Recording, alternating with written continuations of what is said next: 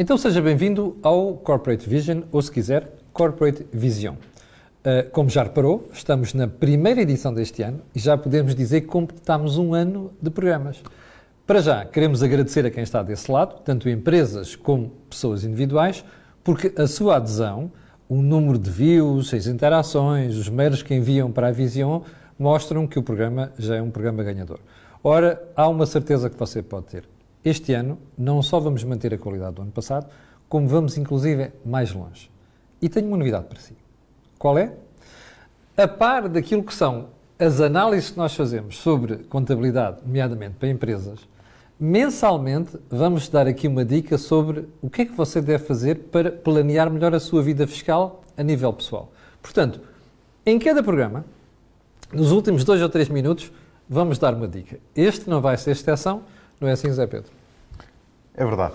É verdade e concordo. Mas não, não contes tudo, que é para guardarmos para o fim. Não, não conto nada. Portanto, queria só agradecer às pessoas que de facto nos acompanharam durante este ano e este novo ano outros desafios se vão uhum. levantar e vamos trazer aqui algumas novidades certamente algumas que ainda nem partilhei contigo. e, e, portanto, obrigado a todos por esta jornada de um ano e obrigado e parabéns a ti que tiveste a coragem de trazer aqui um contabilista e dar palco a um contabilista. Eu fico sempre muito sensibilizado com isso. Olha, já agora vou-lhe dar mais uma novidade. Este ano vamos ter uma espécie de roadshow que vai percorrer o país. Mas sobre isso vamos dar notícias em breve. Então, qual é o tema da primeira edição deste ano? Inventários. Aqueles que antigamente estudavam o mínimo de contabilidade sabem o que quer dizer. Inventários. Só que esse conceito evoluiu muito. E é exatamente sobre isso que nós vamos falar hoje. Zé Pedro, porquê? Uh, evoluiu tanto que já não se inventam inventários, porque durante muitos anos. Era uma prática muito comum. É? Exato, durante muitos anos os resultados eram manipulados por invenção dos inventários.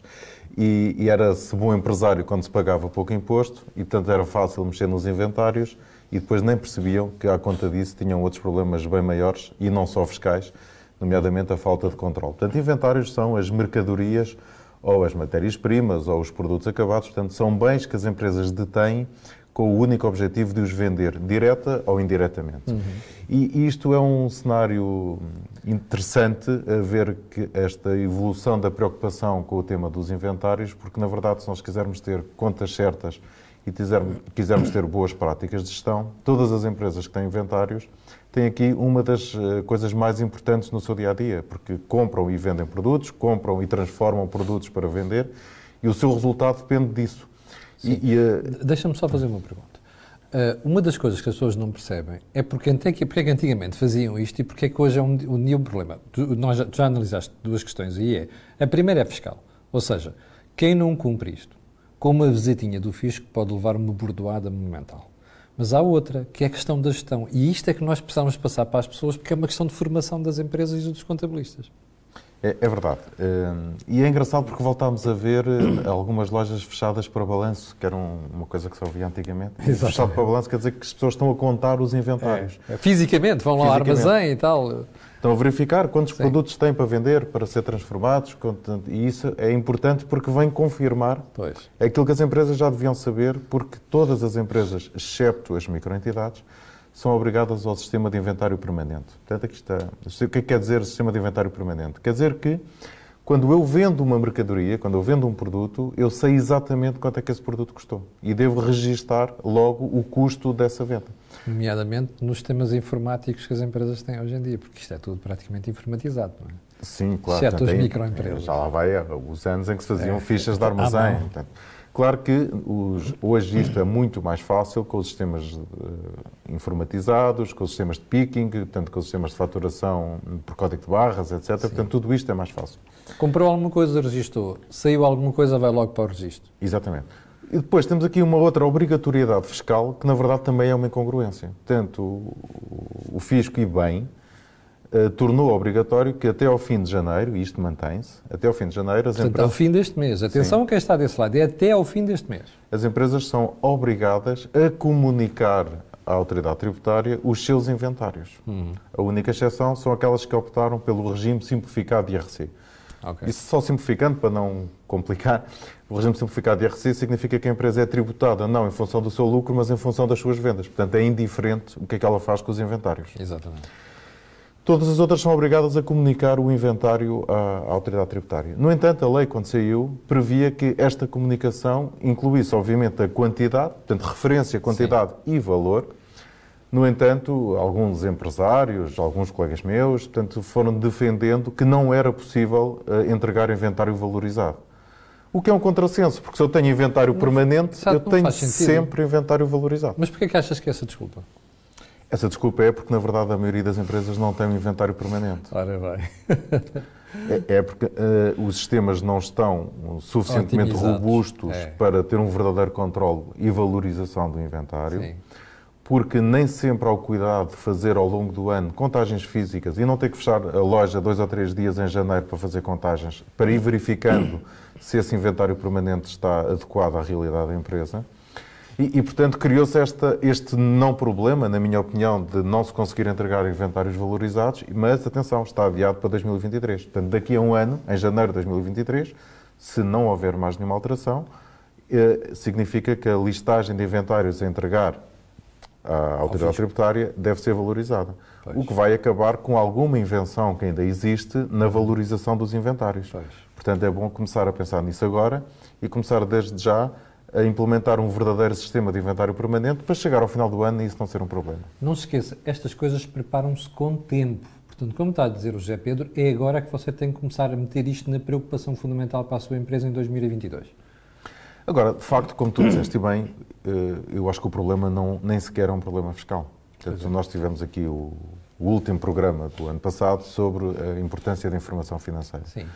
Como é que eu posso ter contas certas ao longo do ano e saber se estou a ganhar dinheiro, se tenho produtos em excesso, se tenho produtos que não se vendem, se tenho escassez de produtos, se não tiver eh, inventário permanente, se não tiver todos os meses o apuramento de resultados Pois. e o apuramento da margem bruta e já agora da margem bruta por produto ou por família de produtos? É um problema de gestão da própria empresa. É um problema de gestão. E se eu não tiver controle nos inventários, como é que eu garanto que não há desperdícios?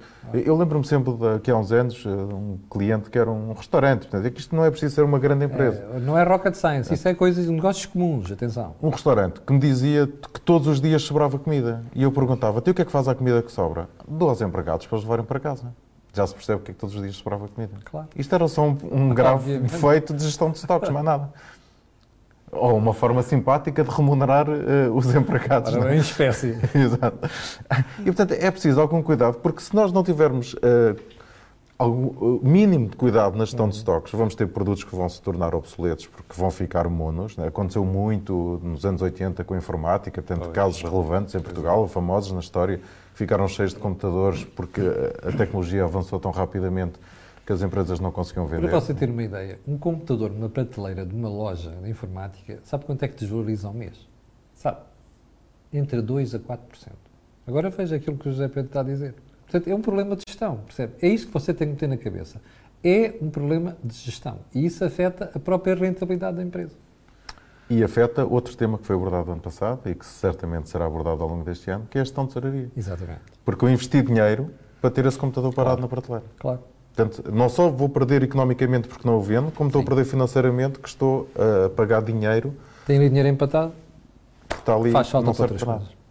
Portanto, serve para criar montes. E, portanto, toda a temática, e eu acho que podemos aprofundar isto depois Sim. num, num webinar, toda a temática de gestão de stocks eh, tem aqui grandes desafios para os empresários. Claramente, as software houses têm aqui um papel extremamente importante, as empresas de logística também. E, portanto, seguramente Aproveito para dizer a Vossas. Excelências que vamos fazer um webinar sobre isto e vamos ter aqui duas software houses, não é? Uh, É, mas eles ainda não sabem. Portanto, Ainda não sabem, exatamente, ainda não sabem, mas nós podemos anunciar aqui.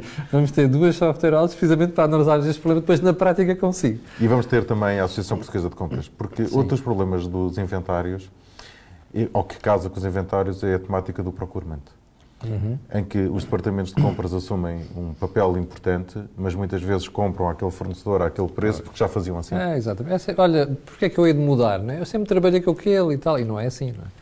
Não, e se calhar está certo não mudar, tem é que avaliar constantemente. Tem que se pensar na eficiência, antes de mais. Exatamente. Portanto, eu acho que isso tem que ser eh, avaliado. Depois há outro tema importante nos inventários e nesta desvalorização dos inventários, como estávamos aqui a falar, que é a própria imparidade, eh, eu peço desculpa pelo termo, imparidade nos inventários. O que é que significa imparidade? Significa que o valor realizável líquido, o valor Sim. pelo qual eu vou conseguir vender o meu produto, é inferior, inferior. àquilo que ele me custou. Pois. E, portanto, isto traz-nos aqui alguns problemas. Um problema primeiro é perceber qual é esse valor realizável Sim, líquido. qual é a diferença entre o valor que compraste e aquilo que vale neste momento? Exatamente. Aquele que vale numa lógica Sim, de, venda, de venda, não numa lógica de reposição. Ora bem. Porque eu posso até, imagina uma matéria-prima que subiu muito de valor, eu neste momento tinha que pagar muito mais para repor a matéria-prima, mas esta matéria-prima pode não estar em paridade. Pois. Se na venda, depois dela claro. transformada em produto final, eu não perder Conseguir recuperar ali, sim. Portanto, é importante ter evidências dessa venda. Se essas evidências foram resultantes de evidências concretas, nomeadamente de vendas após a data do balanço e antes do encerramento, então essa imparidade é relevante para efeitos fiscais e, portanto, fica aqui uma dica importante. Essa que... diferença pode ser deduzida nos impostos? Pode é ser deduzida nos impostos, se conseguirmos ter esta evidência. Sim. Se não conseguirmos, não pode ser deduzida nos impostos, mas deve ser registada na contabilidade, porque de facto okay. é um prejuízo deste claro, ano. Para a empresa. E depois leva-nos ao tema de como valorizar uns inventários. Portanto, que é outro problema. Né? Portanto, uh, existem vários sistemas de custeio, porque nós vamos comprando produtos ao longo da vida e, e, portanto, e já toda a gente ouviu falar no FIFO, no LIFO, no custo médio. Né? Portanto, o FIFO, First In, First Out, significa uhum. que as primeiras mercadorias a entrar são as primeiras a sair. O LIFO é precisamente o contrário e está proibido em Portugal. Portanto, não podemos usar o Last In, First Out. Mas o que é mais utilizado é, obviamente, o custo médio. Portanto, vamos atualizando Sim. o preço médio e vamos valorizando os estoques. E como é que se atualiza o preço médio, um, José Pedro? Cada vez que tens uma compra nova, tens quantidade vezes... vezes e a pessoa usa esse referencial para fazer o cálculo? Para fazer o cálculo e para reconhecer o custo à medida que se vai vendendo. Okay. E, portanto, o, o, teu inventário está sempre valorizado pelo preço médio de compra. E este é o mais usado em Portugal, pelas software houses, portanto, e é o mais usado. Depois importa perceber que o que é que faz parte desse custo de compra. Portanto, faz parte do custo de compra tudo o que nós pagamos para trazer o bem para o nosso armazém. Inclusive a transporte, os seguros e outras coisas. Até o momento em que o bem chega ao nosso armazém. Sim. Se eu tiver o bem parado um ano no meu armazém e suportar custos de armazenamento, isso é um custo do período, não é um custo ah, do produto. Okay. Okay? E, e, portanto, porque senão tínhamos muitos produtos em paridade. E o que é que acontece? Muitas empresas escondem alguma ineficiência na gestão de estoques, capitalizando estes custos no produto. Não, é. estes custos são do ano, são da contabilidade, não são do produto, não fazem parte do inventário.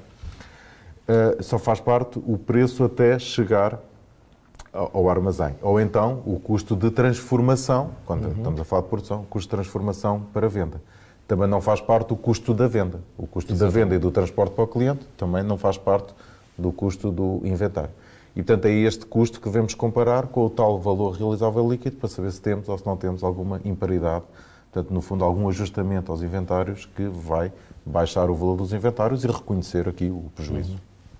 Muito bem. Chegamos ao final da parte do programa. Então vamos agora para a dica sobre fiscalidade. E estamos a falar da primeira obrigação fiscal já para este ano, que é em fevereiro, certo? Sim, portanto, falando da dica da fiscalidade para os particulares, Portanto, estamos num momento em que toda a gente começa a ter alguma ansiedade com o seu IRS. Do ano passado. Que é algo que toda a gente gosta de fazer. E, portanto, há aqui duas datas importantes. Até 15 de fevereiro, eh, as, as pessoas devem validar ou comunicar o seu agregado familiar. Sim. Muito relevante para casais que se separaram, portanto, é, é, é, casais que os filhos se tornaram independentes. Portanto, uhum.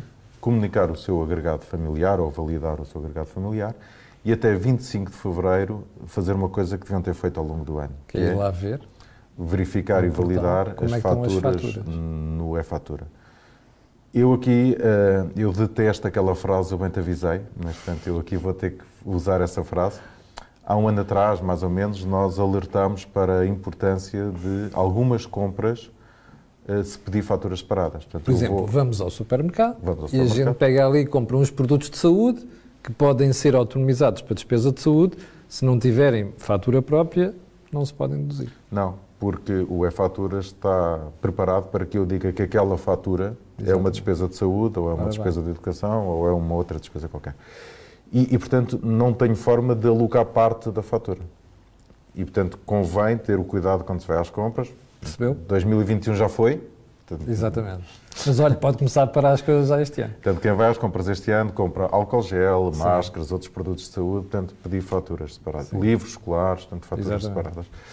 E é, cuidado com os números de contribuinte. Comprar livros escolares convém ser o número de contribuinte do aluno, do, aluno, não, do, do pai que não está a estudar, não é? se tiver, está.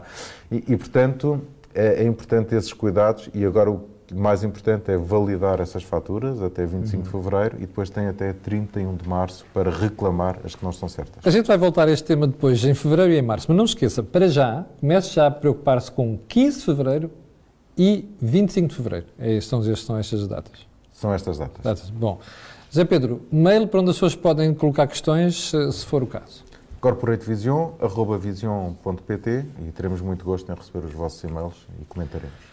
Foi o Corporate Vision de hoje. Se quiser Corporate Vision, já sabe que na próxima semana ou daqui a duas semanas, próxima semana, próxima semana vamos ter o nosso webinar e vai ser sobre inventário. Para o final, fica o meu agradecimento e também fica aquele pedido de sempre. Coloque um gosto e faça partilha nas redes sociais, porque aquilo que você ouve aqui não ouve em mais lado nenhum. Obrigado e até ao webinar.